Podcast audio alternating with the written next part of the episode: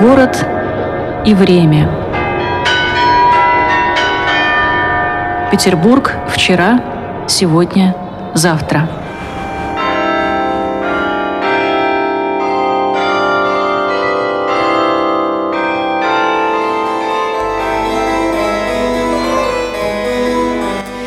Дорогие радиослушатели, добрый вечер. Вас приветствует ведущая передачи Людмила Зотова, звукооператор прямого эфира Константин Савчуков. И в студии у нас вновь постоянный участник наших программ, заслуженный архитектор России, член Градсовета, доцент архитектурно-строительного университета Владимир Кузьмич Ленов. Здравствуйте, Владимир Кузьмич. Добрый день. А, дорогие друзья, я думаю, вы со мной согласитесь, что одним из самых известных, самых уважаемых зданий э, в нашем городе, ну и в частности на Васильевском острове, является здание Академии художеств. И сегодня мы будем говорить об этом здании, и не только о здании, но и, наверное, о тех ну, именах, о тех именах, моментах, которые с ним связаны. Связаны, конечно, да, да, об учебных да. процессах, вероятно. И, Немножко.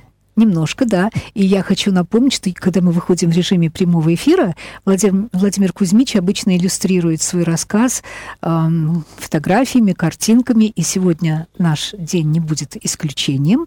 И э, будет рассказ сопровождаться показом картин. Дорогие друзья, если у вас будут возникать вопросы по ходу нашей беседы, 328 29 32, телефон нашего эфира. В WhatsApp мы тоже можем получать ваши сообщения. И включена видеотрансляция, я повторяю, и на YouTube мы э, можем получать ваши сообщения, если у меня сегодня в студии все-таки YouTube заработает, и тогда я буду иметь такую возможность. Владимир Кузьмич, вот мы с вами выбрали э, тему нашей передачи сегодня, и вот не случайно в, это, в эти дни, потому что э, Российская Академия художеств была основана по решению Сената 17 ноября 1757 года.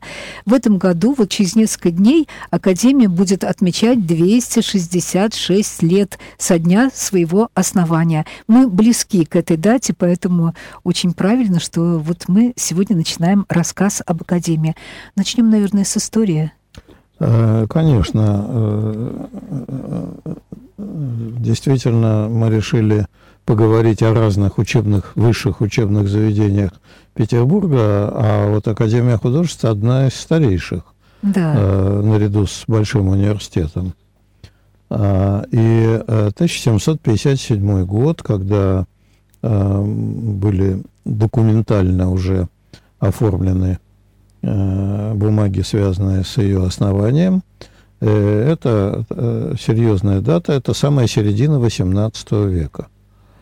А, э, конечно, э, об этом мечтал еще и Петр I. Есть да. упоминание о том, что он э, указывал, это зафиксировано, что необходимо иметь учебное заведение в России, которое будет готовить мастеров в области искусств разных и наук. Его это очень все волновало. Ну, а пока такого своего учебного заведения не было, все знают, что он посылал э, лучших, наиболее способных юношей. Э, девушек тогда не посылали э, далеко от дома, а вот способных юношей посылали за границу учиться.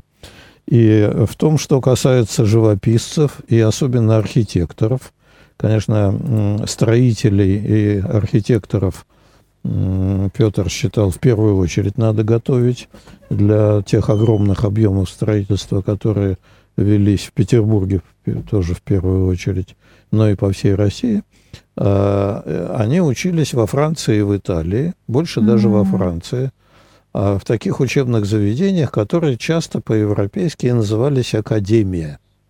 Вообще слово старое, еще древнегреческое – и академиями называли какие-то учебные заведения. Но вот э, в 17 и 18 веках это уже были высшие учебные заведения.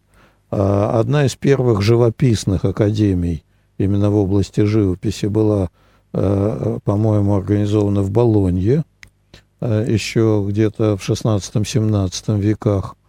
А, но и во многих европейских столицах и просто крупных городах существовали такие академии, где учили на мастеров искусств, mm-hmm. разных искусств.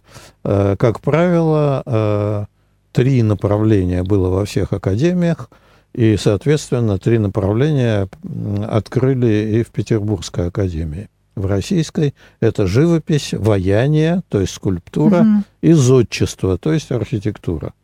Но это уже было не в Петровское время. Э, да, но было это уже, как вот вы сказали, в середине XVIII да. века при Елизавете да. Петровне, дочке Петра Первого. Которая продолжила дело которая своего продолж... отца. Да, во многих отношениях да. продолжала дело отца, заботилась о Петербурге, не только о балах там и о танцах угу. и платьях, как обычно они вспоминают, что у них угу. было несколько тысяч платьев. Э, она любила принарядиться, но и город тоже наряжала, в свою очередь. Э, заботилась и о резиденциях, и о городской застройке. Именно при Елизавете Петровне надо вспомнить появились первые перспективные планы застройки Петербурга. Э, под разным соусом и разными людьми они делались. Э, вот, так что забота непосредственно от императрицы была.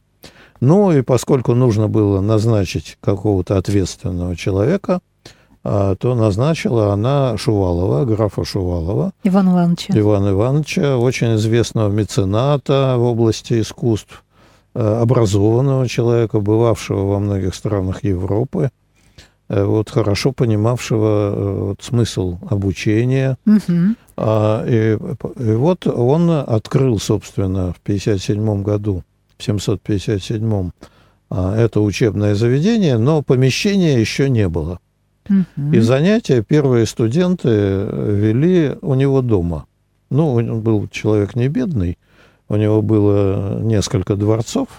Один из этих дворцов, вот давайте мы поставим сразу картинку номер два.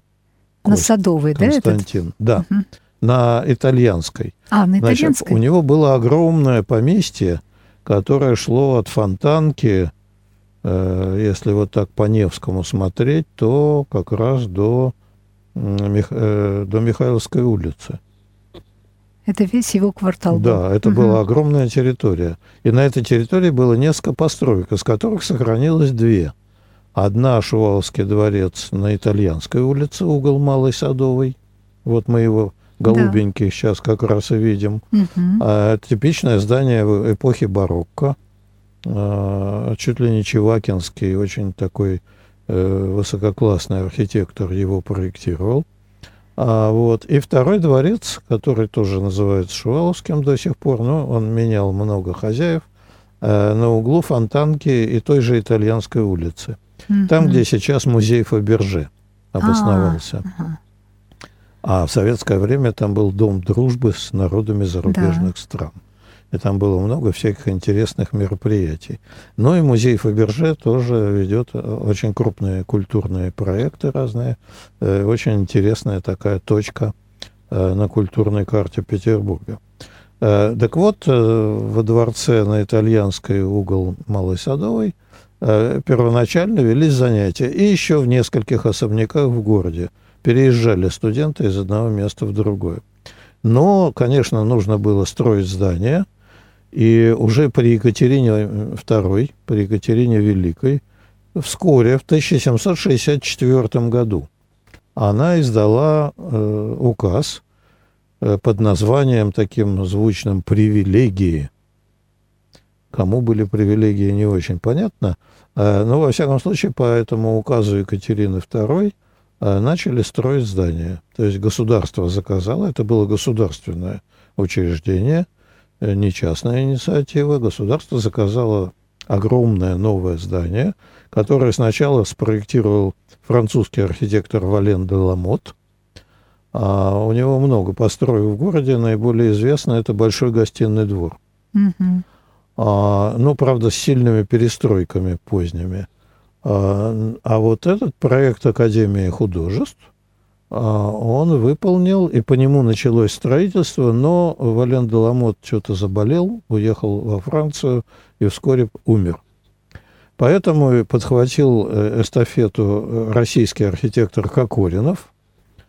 И он очень сильно проект переделал, и, надо сказать, к лучшему. И вот мы можем посмотреть сейчас номер три, пожалуйста, картинку – как же это огромное здание выглядит, если посмотреть на него сверху? А вот Сверху видно, не у всех есть возможность да, посмотреть. Вот есть техническая возможность теперь такая. Посмотреть и оценить масштаб этой постройки. А, значит, это действительно огромное здание с большим центральным двором, с четырьмя маленькими дворами, а, протяженное очень, выходящее фасадом на Неву его масштаб архитектурный гораздо крупнее, чем, например, там неподалеку находящийся Меншиковский дворец, тоже само по себе большое здание, да. или здание 12 коллегий. Ну, в общем, любые здания по набережной университетской, они с ним несравнимы по габаритам, по размеру. При Владимир этом, Кузьмич, да. вот если смотреть на эту картинку, на здание сверху, удивляет такая симметрия, но настолько симметричное здание. Эпоха классицизма. Да. Значит, барокко уже позади. Угу. Вот довольно быстро произошла смена стилей от Елизаветы Петровны к Екатерине Великой. Екатерина была очень э, таким просвещенным человеком в том в смысле всяких явлений культуры, литературы. Она прекрасно знала всю французскую там, и, и вообще современную европейскую литературу. Э, ну, все знают, что она переписывалась лично там с разными деятелями культуры, с Дидро, там, с Вольтером okay. якобы была какая-то uh-huh. переписка, но небольшая, а вот с Дидро довольно большая. Дидро даже по ее приглашению жил в Петербурге некоторое время. вот, и она вот как просвещенный государь такой, или государыня в данном случае, она э, очень заботилась, э, в том числе о строительстве академии, но и вообще о том, чтобы постройки строились уже в новом модном стиле. А вот можно этот контраст архитектурный очень хорошо увидеть э, в царском селе. Огромный дворец царскосельский, Екатерининский, uh-huh. а, который строился при Елизавете Петровне в соответствии со стилем барокко по проекту Растрелли, так же, как Зимний дворец в Петербурге. Но как только Екатерина стала императрицей, и вкусы стали меняться, и у нее, а вслед за ней у всего общества, так был вызван из Англии модный архитектор Камерон, из Шотландии даже, по-моему, если точнее. И рядом с дворцом была построена галерея, Камеронова галерея. галерея, которая теперь называется э, такая для прогулок, для выставок, для развлечений каких-то, в строгом стиле классицизма, с колоннами, с осью симметрии. Вот мы видим здесь э, у Кокоринова тоже безусловное влияние классицизма. Хотя отголоски барокко еще есть, если присмотреться, вот центральная часть, где главный вход, она такая криволинейная, да. э, перекрытая куполом, э, вот не, не просто портик там какой-то с колоннами, а чуть-чуть вот элементы, свойственные еще барокко. Можно по этой фотографии еще отметить, что есть второй купол с другой стороны да, здания. Вот это церковь. Это внутренняя домовая церковь, обязательный элемент архитектуры всех общественных зданий, и не только общественных, э, в частных дворцах, особняках тоже часто были домовые церкви. Но здесь, поскольку огромное здание, то, соответственно, и очень большая церковь. Мы потом увидим ее интерьер. Это абсолютный классицизм, высокий классицизм, начало уже XIX века, ну, поскольку были все время перестройки.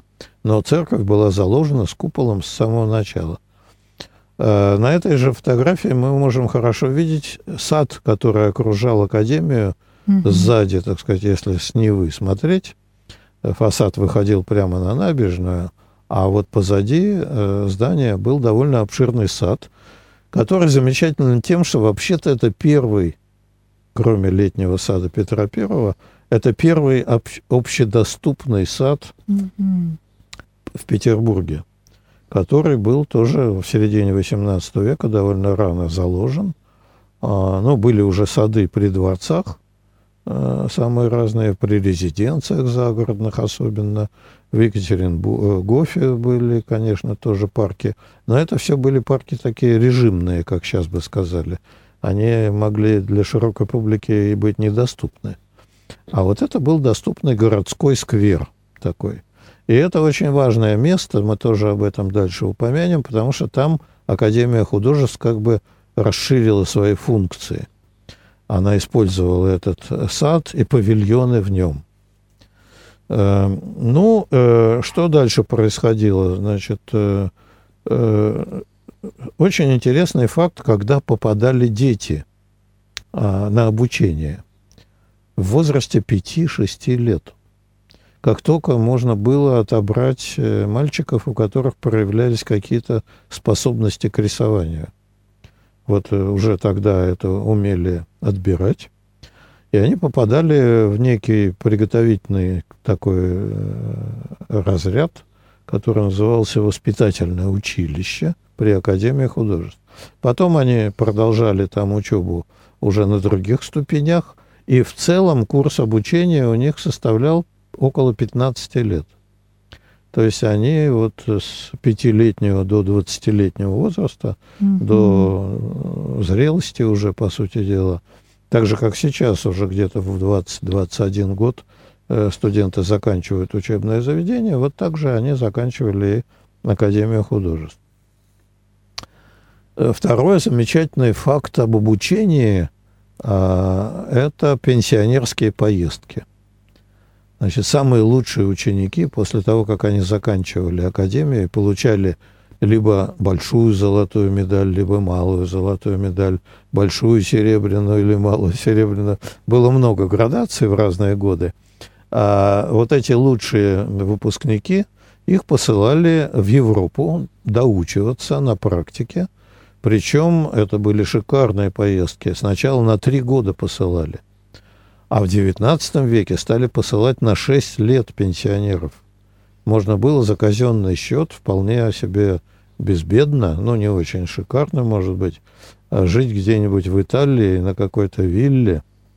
А, но там были еще и, соответственно, арендованные виллы для этих пенсионеров разными странами. Вот до сих пор там существует французская вилла, я только что ее видел в Риме, куда посылают пенсионер, пенсионеров от Академии художества из Парижа.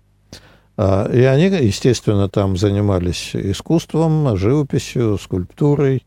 Архитекторы точно так же посылались, которые работали в проектных мастерских. В общем, это очень высоко э, ценилось и оплачивалось государством. Такие вот поездки. Ну, и они были настолько привлекательны, что не всегда студенты стремились быстро вернуться, вернуться обратно.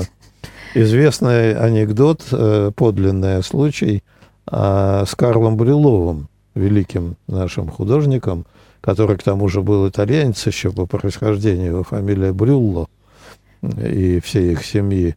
А Карл Брюлов проторчал в Италии 12 лет – и только личное угрожающее письмо Николая I уже вот в XIX веке, чтобы он немедленно вернулся, иначе к нему будут приняты всякие строгие меры, заставило его вернуться в Петербург через 12 лет.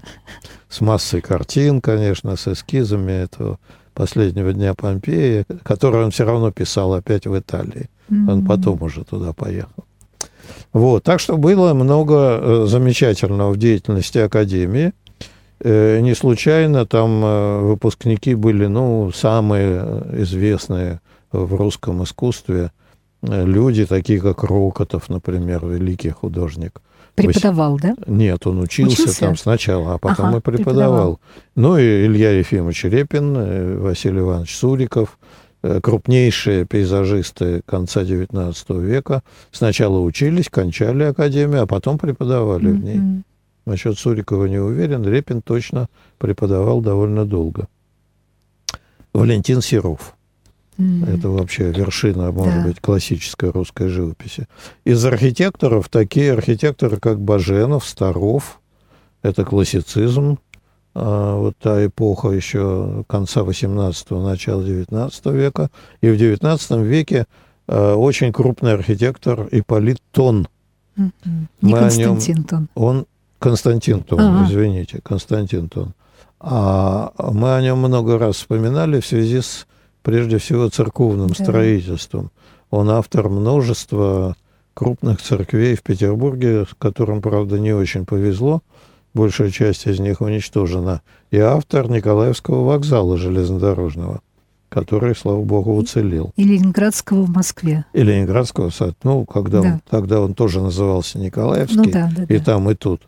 Да, а вот сейчас московский, ленинградский, uh-huh. соответственно. Ну и так продолжалось э, до долгого периода, 100 лет, до 1863 года. 1863 год – это такой период очень э, революционный в жизни mm-hmm. Академии художеств.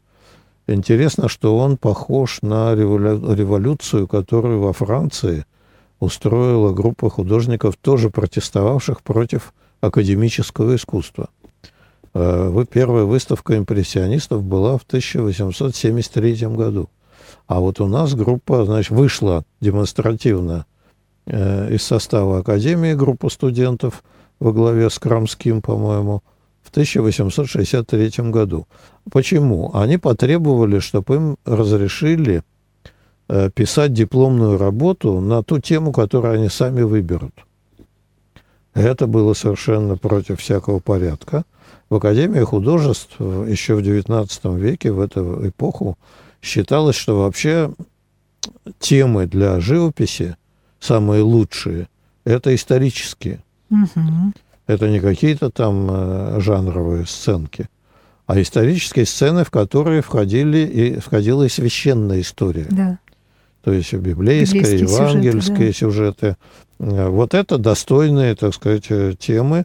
И для дипломов, ну, например, Репин – Э, написал огромную дипломную работу «Воскрешение дочери Иаира», которая висит сейчас в Русском музее. Да. И за нее получил золотую медаль и поехал, соответственно, в Европу. А, вот. И вот это, значит, был такой порядок. А тут группа молод... Ну, Лепин, Лепин позже заканчивал угу. академию, когда уже бунт был подавлен. Вот. А тут группа студентов э, сказала, что их интересует жизнь естественная жизнь, как она есть, народная жизнь, светская жизнь, самая разная. Их интересует, ну, пейзажная живопись тоже признавалась, ну, второго разряда, конечно, по сравнению с исторической, но в Академии художеств тоже угу. она э, приветствовалась.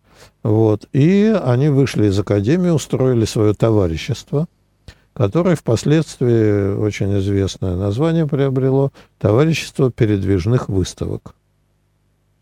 Или в разговоре их называют «передвижники», стали называть. И это была очень важная веха в истории русской культуры, э, когда появилась народная жизнь с широким Э, фронтом, так сказать, в живописи выставки, которые привлекали очень много народу. Постепенно, к концу XIX века, острота, так сказать, сгладилась. Многие из этих художников, такие как Рамской или Рошенко, они были признаны выдающимися мастерами, ну, особенно Крамской, конечно. А, но товарищество передвижных выставок существовало до начала XX века полностью. Э, как организация, которая противопоставляла себя Академии художеств. Хотя, конечно, какие-то жанровые вещи, ну, например, был замечательный художник Федотов, э, который, э, к сожалению, смог учиться в Академии только вольно определяющимся. Он служил в армии, его не отпускали из армии. В общем, у него была тяжелая такая трагическая судьба. Но он каким-то краем только имел отношение к Академии художеств хотя вот очень был популярен тоже. Ну и до революции, в 918 году, сразу после революции, Академия была ликвидирована как пережиток царского режима, значит, ненужное учреждение государству. А, правда, там были организованы на базе Академии э, художественно-учебные мастерские, и много выдающихся художников, Петров Водкин, например, а, крупнейший художник того времени, вот 20-х годов. Там преподавал довольно долго.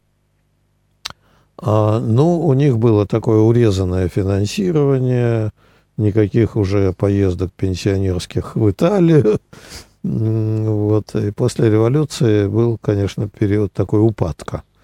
Э, но, тем не менее, эстафету как-то художники передавали один другому.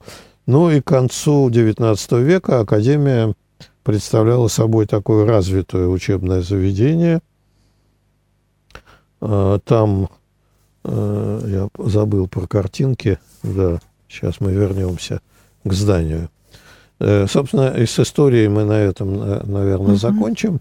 Можно только сказать, что кроме обучения живописи и графики отдельно, а скульптуре и архитектуре, вот то, что было с самого начала, были пейзажные классы, а затем а, очень важное отделение возникло, мозаичное. Mm-hmm. Оно возникло довольно рано. Ломоносов еще в XVIII веке был большой э, такой поклонник мозаичного искусства – Э, придумал химические рецепты смальты, цветного стекла, из которого э, можно делать эффектные очень э, произведения. И при Академии художеств была устроена мозаичная мастерская, которая до сих пор очень активно работает, и очень известное такое отделение Академии художеств. Ну и в, в начале XX века, особенно в советское время, возникла и сейчас активно существует э, отделение искусствоведения, такое научное, научный взгляд на искусство. Вот она стала таким многопрофильным немножко учебным заведением, готовит специалистов разных специальностей.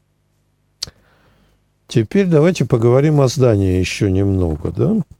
Во-первых, э, номер четыре, пожалуйста, Константин Поставьте нам, здание увенчано над входом статуей Минервы. Минерва – римское божество, покровительница искусств. А, а, статуя эта многократно переделывалась и заменялась. Она была почти сразу после строительства здания э, медная выколотка такая была Э, по меди построена, которая быстро обветшала. Ее э, потом заменили на другую. Вторая, она сгорела в 910 году примерно при пожаре купола. И, наконец, только в 2000-е годы она была заменена, вот та, которая есть сейчас, мы вот ее видим, была заменена уже в наше время – почти в, 20, в 21 веке Совсем на недавно. такую очень прочную угу. скульптуру. Она создает очень такой интересный силуэт с дальних точек и с другого берега Невы. То есть не очень хорошо видно, что там угу. находится, но видно, что скульптура такой сложной формы какой-то. А теперь вот если посмотреть номер пять, пожалуйста, картинку. А, круглый двор центральный – а, который совсем недавно был украшен новой скульптурой, естественно, основателя Академии графа Шувалова. А затем, если войти в э, здание, то мы видим целый ряд очень эффектных интерьеров. Действительно эффектных, которые тоже э, носят следы отчасти барокко, но в основном все-таки классицистические. Вот э, номер 6 нижний вестибюль. Это тот вестибюль, в который мы входим через главный вход в Неву. И на фотографии очень хорошо видно, что он имеет очень сложную такую барочную явно форму с круглыми э, нишами по краям, с двумя лестницами, расходящимися веером в разные стороны, и с центральным проходом. В общем, такое сложное пространство – и через центральный проход как раз во дворе э, немножко видно а, скульптуру сейчас Шувалова, которая недавно построена. Но если подняться по этим двум расходящимся лестницам, которые потом сходятся, то номер семь – это верхний вестибюль, э, тоже э, очень интересный, но э, менее уже барочный, а более классический. э, видно, да, картинку? Да. Вот, и этот вестибюль э, очень важен как такой узел коммуникаций. С одной стороны, прямо по оси, все по оси, симметрично, а мы входим в конференц-зал номер 8. Круглый конференц-зал под куполом как раз, вот, который мы видим с набережной. Купол с живописью, недавно отреставрированный, э, с какими-то античными сюжетами мифологическими. А, и в этом круглом зале происходят всякие э, важные события в, в Академии художеств. Там защищают дипломы, и живописцы, и архитекторы выставляют выставку там, там проводят разные пресс-конференции, заседания э, и так далее. А если из верхнего вестибюля войти э, в бок э, налево, то мы попадаем в музей. Музей э, в этом здании очень богатый, но очень специфический. Он, он складывался именно как музей учебного заведения. Поэтому там сравнительно немного, ну, уже позднего времени, оригинальных произведений, а замечателен он прежде всего копиями и моделями. Но копии сделаны очень качественно. Э, вот, например, номер 9, пожалуйста. Э, там существуют слепки э, с огромного количества классических скульптур. Как древнегреческих, там, древнеримских, скульптуры уже нового времени, 18 века, 19 века и так далее. То есть вот э, многие мировые шедевры здесь представлены, но в виде гипсовых слепков, очень точно выполненных, э, которые можно рисовать, можно, значит, и не только скульптором, но и художником, и графиком, а с ними работать так, как с натурой. И вот это рисование со слепков – это один из методов обучения, который до сих пор в Академии художеств практикуется mm-hmm. с давнего времени. Кроме того, номер 10, пожалуйста. А, там существуют копии живописные. Например, есть Тициановский зал, есть зал Рафаэлевский, вот есть зал Тициановский. Вот на этой фотографии э, Тициановский зал с копиями огромных живописных произведений, естественно, Тициана. а, номер 11 – это э, очень редкая вещь. Это гипсовая копия дверей баптистерия во Флоренции. Баптистерий во Флоренции – это отдельное здание, восьмигранное, что соответствует христианской символике mm-hmm. определенной, с огромными дверями, выполненными из бронзы с позолотой, очень крупного скульптора эпохи Возрождения Гиберти. И это был образец для многих скульпторов в течение многих сотен лет – еще Микеланджело восторгался этими рельефами этих дверей. А это Гиберти жил несколько раньше, это раннее возрождение еще. В общем, замечательная, уникальная вещь, с которой сделана точная копия в гипсе и тонирована под бронзу, но, правда, без позолоты. Теперь номер 12, пожалуйста. Уже для, для архитекторов очень важные вещи – это модели разных зданий. И вот здесь есть единственная модель, выполненная по заказу самого Растрелли, э, Смольного собора с колокольней. Да. Вот это единственный материал, который существует, который показывает, что действительно в проекте Растрелли существовала какая-то колокольня, и, и какого размера, и с какой примерно архитектуры. Но поскольку это такой э, макет сильно уменьшенный, по сравнению с натуральной величиной, то, конечно, тут детали немножко пропадают, так сказать. Mm-hmm. Но м, тут можно вспомнить, значит, об инициативе современной вот. э, каких-то э, доброхотов, которые считают, что нужно эту колокольню построить, раз она была в проекте. То есть им есть от чего отталкиваться? Ну, отталкиваться, вот это большой вопрос уже дальше. Вообще, по э, взглядам всех мировых Э, реставраторов и историков такие вещи делать нельзя. Это называется новодел.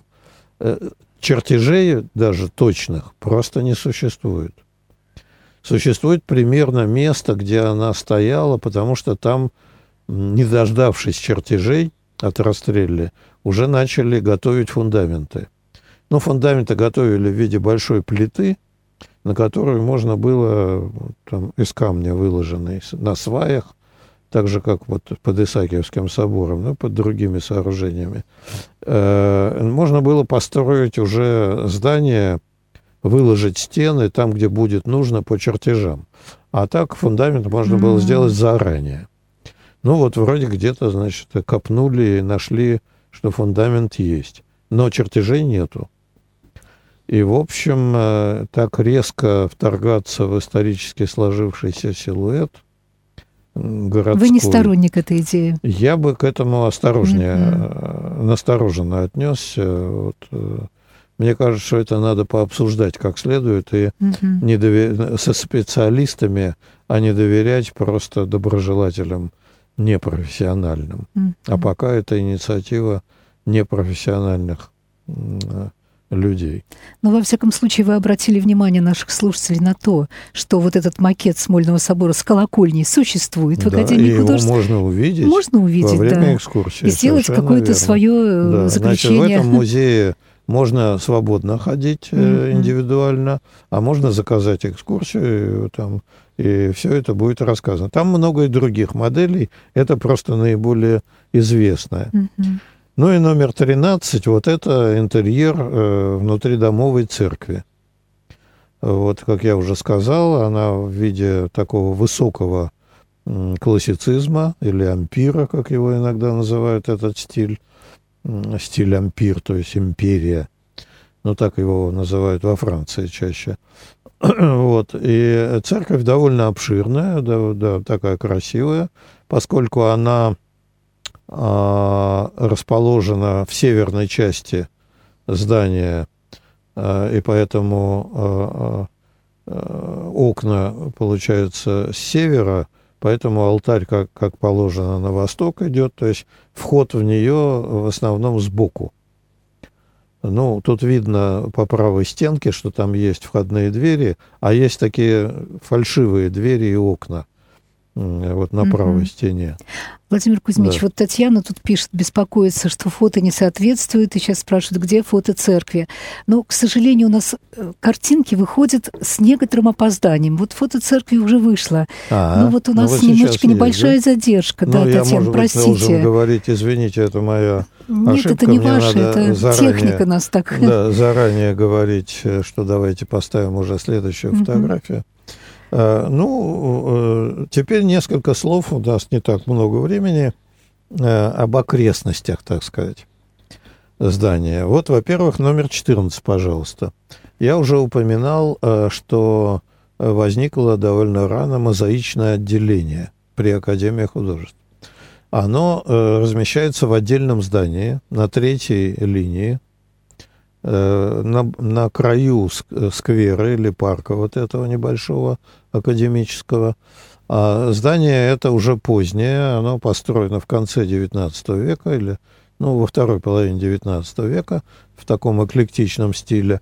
Но там даже на фасаде есть мозаичный фриз, э, эмблемы, надпись э, мозаичными буквами. Э, и следующая, пятнадцатая, пожалуйста, фотография.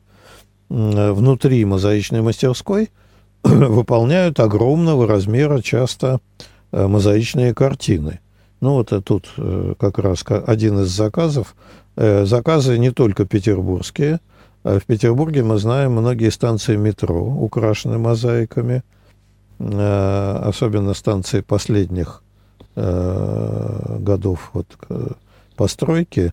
Довольно интересные современные мозаики, но поддерживающие классическую традицию, во многом и портреты, и эмблемы и иногда довольно крупные, вот э, особенно на станции метро Адмиралтейская. А, да, вот да. там очень крупные композиции, там э, Петровский флот, mm-hmm. там э, растральная колонна с якорями mm-hmm. и так далее. А, вот, э, то есть э, это искусство живет, и очень крупная школа, лучшая в России сейчас, мозаичная, и поэтому они выполняют много заказов из разных городов российских, как с зарубежными заказами, не знаю. А, вот, теперь эм, э, нужно, давайте шестнадцатую фотографию. Нужно упомянуть, что не только современные мозаики, а вот в академической манере выполненные мозаики есть две – которые не очень популярны, может быть, в городе, меньше известны, но которые э, образец высочайшего искусства, мозаичного, живописного. Это мозаики на фасаде музея Суворова. Mm-hmm. Вот одна из них сейчас на фотографии.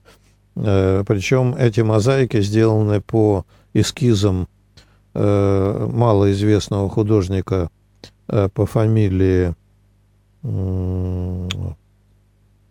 Зощенко. И это никто иной, как отец знаменитого писателя Зощенкова, mm-hmm. который был художником очень неплохим. И вот э, здесь его две работы по его эскизам мозаичисты, это рабочие, э, часто студенты, э, которые учатся в академии, они выкладывают э, обычно разрезанные на части Э, больших таких картин, и потом их монтируют, и швы делают совсем незаметными, монтируют их на стене. И вот эти мозаики на фасаде прекрасно сохраняются при нашем климате, и да. Э, это очень прочный, качественный материал угу. такой, чем прославлена наша мозаичная мастерская. Ну и последние пару картинок, показывающие жизнь Э, Академия художеств, 17-ю, пожалуйста, э, в саду существует с давнишних времен конюшня. А-а-а. Дело в том, что в процессе обучения э, и художники, и скульпторы, и графики, они обязательно рисуют животных с натуры. И поэтому они, у них есть не только взрослые лошади, но и пони или ослики в разные годы существовали.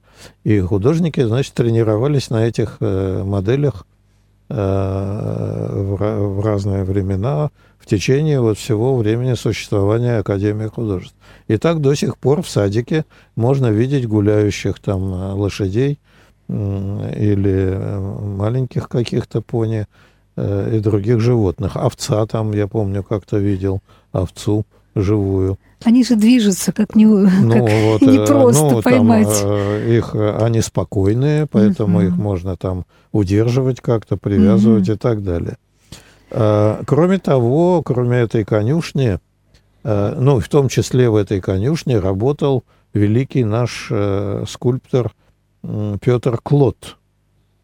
Э, которого всем известные лошади на населяют. Во-первых, на Аничковом да. мосту четыре скульптурные группы. Во-вторых, уникальный памятник Николаю Первому да. на Исаакиевской площади, где лошадь стоит на дыбы, mm-hmm. встала на двух точках опоры. Их. Это технически сложная задача. Но главное, что это был великий мастер, передающий очень точно анатомию лошади и чувствующие общую композицию.